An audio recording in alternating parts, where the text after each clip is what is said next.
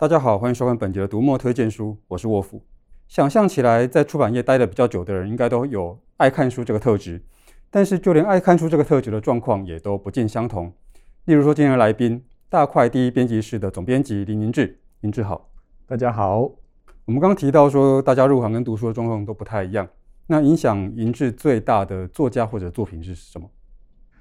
我觉得影响一个人的。作者或作品，可能是在你年纪很小的时候读的东西。那我自己回想，可以帮助我建立那种文章结构啊，以及阅读的那种世界观的，可能就是我中学的时候读的金庸跟倪匡。特别要讲，是因为看了他们作品之后，我自己就觉得说，哎，是不是自己可以写着写点东西？后来就投稿到学校校内的文学奖，然后就侥幸得奖了。那那个时候呢，文学奖的主审的老师就很特别把我找去，就很关心的说啊，你平常都读什么东西啊？然后他大概心里面期待我会提一些什么经典的文学作品之类，但我跟他说我看倪匡跟金庸，然后他就非常没有兴趣、没有兴致的，然后就敷衍了两句，然后就走了。那我现在也是会重新再去回看倪匡跟金庸，那特别是但是看的。态度角度就会不一样，就会去用一个比较后设的角度去看，说当年自己是怎么读他的，或者是去设想这些作品当年是怎么被写出来的。那你自己编过的书里面，你最喜欢的是哪一本？好，我自己把它缩小范围，在过去半年里面编的书，那我应该会选朱佑勋的《他们没在写小说的时候》。那这一本书呢，是描写台湾九个。戒严时期的小说家的故事，那某种方面来讲，它算是一个文学史，但是他的朱宥勋用了不同于文学史在谈作品、描述作品、分析作品的写法，他去谈这些小说家在没有写小说的时候，他们怎么样去面对自己的生活、发表的原地，用他们的故事，其实就串联起了台湾戒严时期的我们的生活的样貌。然后我觉得它是一个具体而为，采用文学来看台湾戒严时期的一个故事。所有稿件交稿之后，就在设想怎么让这些可能读者比较不熟悉的作家的故事更贴近读者一点。那就开始跟作者讨论，是不是在里面穿插一些照片，让印象更深刻。那以及像最后面做了一些年表。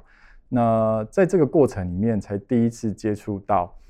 一些文献资料库的使用。那现在一些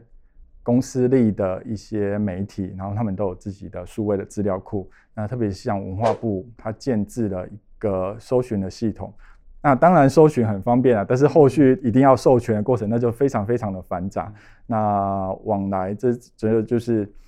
啊，编辑工作辛苦的地方，但是可以让作品变得比较贴近读者。这本书我也很喜欢，因为我觉得从选题开始就非常的有意思。那银志最近在编的书是什么？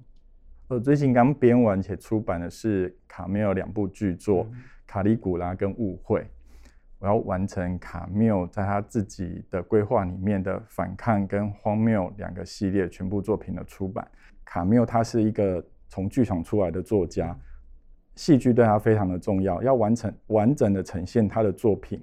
那戏剧必然不可少。最近在台湾很受讨论的，也刚得了奥斯卡最佳国际电影的日本电影《在车上》，在里面就用了非常多的呃契科夫的《凡尼亚舅舅》的剧作，那不断的排练，然后用里面的台词呼应呃电影里面的角色的人生。嗯那其实读剧本其实是让大家更好抓住这种戏剧张力跟对话张力最好的方式。那大家对卡缪印象可能一开始都是从《异乡人》，嗯，然后或是这两年因为疫情又被大家讨论的《瘟疫》，大家就会觉得说他是一个小说家。但其实他在他自己的创作规划，在《卡缪杂记》里面，他就写了，他其实每个阶段的创作都会从戏剧，嗯。小说，然后再从论述三三管齐下去去谈论某一个概念、某一个阶段的概念。第一个阶段或成为第一个系列里面，就是整个是关注在荒谬这个概念。嗯、那荒谬完了之后，第二个阶段就叫反抗。嗯、那它杂技里面第三个概念是讲的是叫做审判，嗯、但是第三个阶段它在小说第一人都还没有完稿的时候就过世了，嗯、所以完整完成的就只有前两个阶段。我相信喜欢卡缪的作者不见得会知道他的这个剧本作品，那可能也不是很明白他这个创作阶段的这个概念。银智是不是举几个比较具体的例子？像这次卡里古拉跟误会，就是他的第一个阶段荒谬里面的作品。嗯、那第一阶段或是第一个系列荒谬系列里面，他的作品有小说《异乡人》，嗯，然后论述薛西弗斯的神话，跟两部剧作。像卡里古拉，他是用罗马时期的暴君的故事，然后来来彰显人跟这个世界。理想世界的一些落差，他称之为荒谬这个哲学。一开始是一个年轻有为的皇帝，但是在他的情人过世之后，他突然就性情大变，他觉得世界不会让你如愿的，所以他想要取代神，或者用他自己身为帝王的极大的权力去做一些变革，然后导致他被推翻杀死。那卡缪在他帮英文版的剧作集的。序言里面就提到说，卡里古拉是一个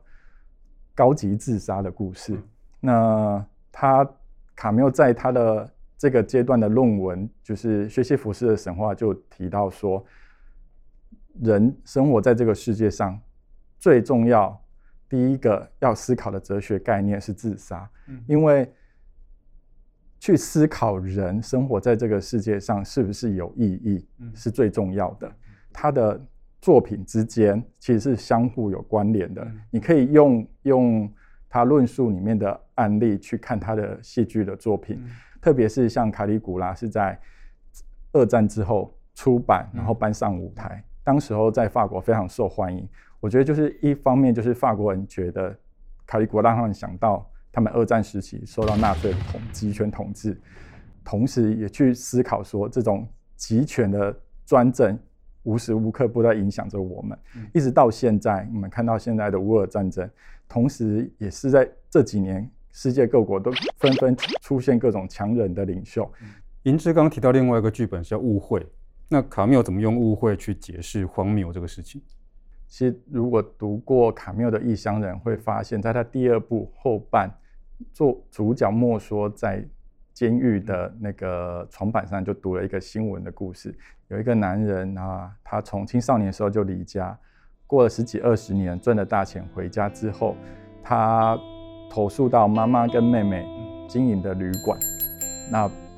发现妈妈跟妹妹没有认出他来，他就决定说，那他化名，然后隔天再真相大白给他们经理说啊，他已经成功回来了这个样子，但殊不知就在当天晚上。那个他就被妈妈跟妹妹给谋害了，要谋夺他的钱财。那等到第二天他太太来找他的时候，一切真相大白，那妈妈跟妹妹就自杀，这产生一个非常可怕的人伦的故事。那这个故事呢，是卡缪在阿尔及利亚的时候在报纸上看到的。那他把它放到小说里面，他可能觉得读者。会轻忽这个故事，所以他我觉得可能是因为这样，他又把它重新拿变成一个完整的三幕剧。那像小说《异乡人》里面主角莫说一直被认为说他轻忽了他的母亲，嗯、然后其他母亲于不顾，所以法官啊检察官就说他是在精神上谋杀了他的母亲，嗯、但是他却在第二部里面放了一个故事是母亲谋害了儿子，嗯、所以他变成一个镜面的对照。第一部跟第二部两个镜面的对照，那呈现出卡缪想要呈现这个故事那种冲突性跟世界的荒谬性，变成了一个完整的剧本的时候，我们更加知道这个故事对于卡缪的意义。他自己也说过，他自己跟母亲的关系就影响了他的人生跟创作，所以这部作品我反而觉得是可以来看到卡缪这个人，他去思索，呃。人际关系、家庭关系跟跟人类透过语言来沟通，跟情感之间的一些重要的一个切入点。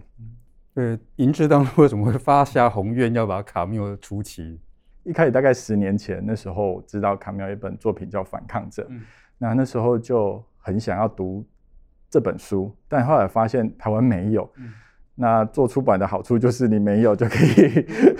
找人来翻译来出版它。然后那时候很幸运，就联络上了优秀的译者严慧颖小姐，她对卡缪情有独钟，也很有研究。那时候就跟她合作了，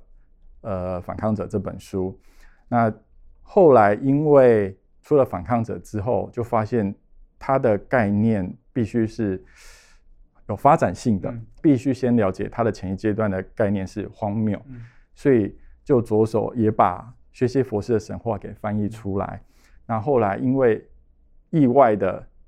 接触到另外一本书，叫做《寻找异乡人》，嗯、那是呃美国一个学者在研究他。把研究写了一个非常好的故事，在探讨卡缪怎么会写出《异乡人》这本小说的故事。嗯、那那时候出版了这本书，就想说，那也应该有一个新版的《异乡人》，就这样聊下去，就开始进入卡缪的宇宙里面，所以才分阶段把他的作品这样一一补齐完成。那我觉得，呃，可以让台湾的读者按照创作者原来的规划，那不管是在同一个系列里面，你可以相对应翻看，或是前后的系列里面，可以了解他的思考的演变，是非常难得可贵的机会。如果大家觉得书很重，在 Readmoo 上面电子书一次购齐，我觉得也是非常方便的。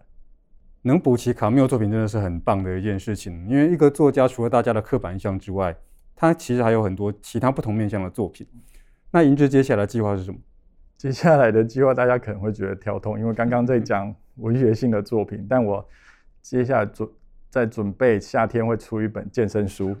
那这个健身书的作者是一个韩国的教练，叫杨志胜。那他是韩国演艺圈知名的教练，也上过一些韩国的节目。会做健身书，其实来源大概两年前，我出版一本叫做《打造弹性灵活的身体》。算某种类健身书，因为它谈的是你怎么用不同的姿势拉伸、深蹲来调整你的身体的肌肉骨骼的位置，让你不容易酸痛。酸痛是我们这种做编辑的常年久坐都会遇到的问题，所以我觉得会接触到的知识面向，可能某一方面就是要解决我们生活上遇到的状况。那之后就会发现说。你会酸痛，一方面是姿势造成，你要调整姿势，嗯、但同时另外有一大部分是缺乏肌力，嗯、所以锻炼肌肉，然后保持肌力是一个重要的。那在看到这本书的书稿的时候，觉得他把身体的各个部位啊分成六大部位去谈肌肉生长的原理，嗯、那怎么去运动它，然后刺激肌肉生长，我觉得还蛮有道理的，然后也非常详尽、简单易懂。嗯就做完卡缪之后去做健身书，这个内容让我相当的好奇。不过银智有没有什么那种想要做但是还没有办法做的类型？有，这特别是我想要做一些台湾本地的知识类，或是把高深的知识普及化这一类的书籍。那这一类的书籍在台湾长久以来都依靠翻译书，是像去年因为 Facebook 把他们公司名称改成 Meta 之后。很多人就开始在谈元宇宙了，但要去出版相关的书籍呢，这这几过去这短短的半年间，其实出版了蛮多的。那但全部都是韩国的书，那全世界好像也就是韩国最兴盛在谈论这些。那台湾以台湾在呃科技供应链这么重要的地位，其实反而没有在谈这些，我觉得非常可惜。嗯，那有我们自己的立场跟观点是相当重要的事情。对对对对对。不过，要是有一天银智不当编辑了，你会打算要干嘛？啊，这真是一个好问题。就常常，比如说工作到很烦躁或累的时候，就想说，大家都会有这种状况，就想说，哎，要转行要做什么？但我始终还没有 想出来这个解方到底是什么。